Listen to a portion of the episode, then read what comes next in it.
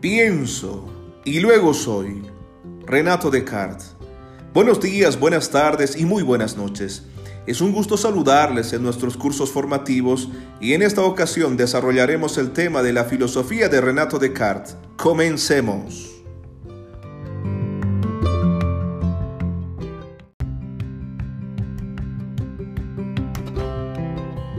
En la teoría del conocimiento, Descartes es el padre del racionalismo pues afirmaba que los sentidos no nos dan más que una representación confusa de los objetos y así inducirnos al error. Según Descartes, es la misma razón la que concibe la verdad, por una intuición que le es propia. Y la exactitud de una verdad se ve confirmada no por la práctica ni la experiencia, sino por la claridad y la nitidez de nuestras ideas.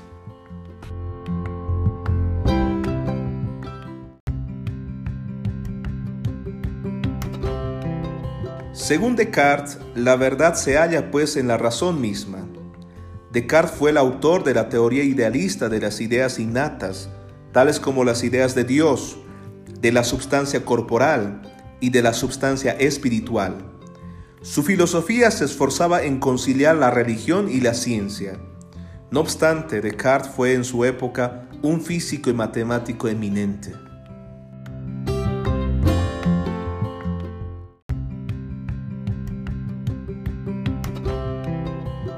Conozcamos las reglas del método de Renato Descartes.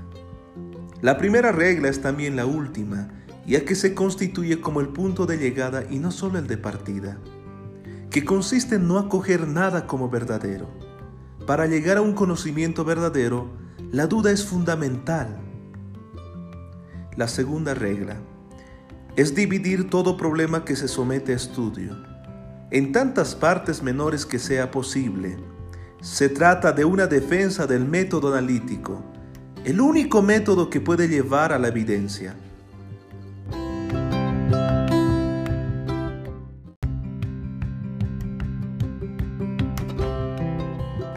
La tercera regla, la reducción de lo complejo a sus elementos simples no es suficiente, porque ofrece un conjunto de elementos inarticulados.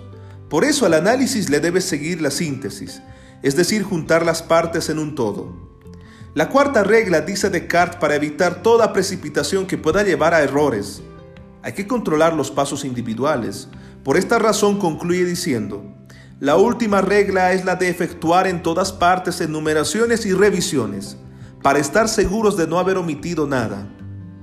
Estas reglas del método deben emplearse en cualquier tipo de investigación, no solo en la matemática. Descartes parece que lo aplicó en primer lugar con la filosofía.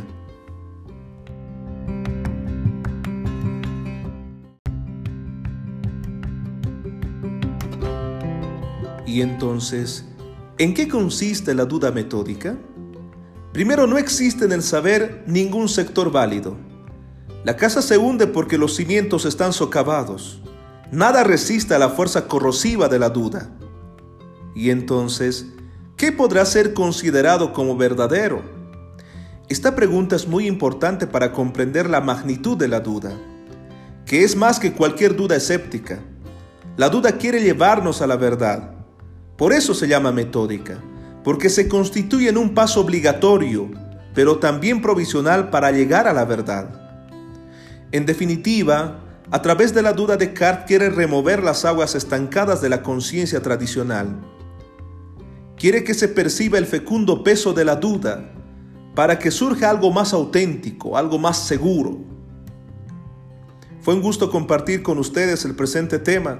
Conmigo será hasta otra oportunidad si así Dios lo permite.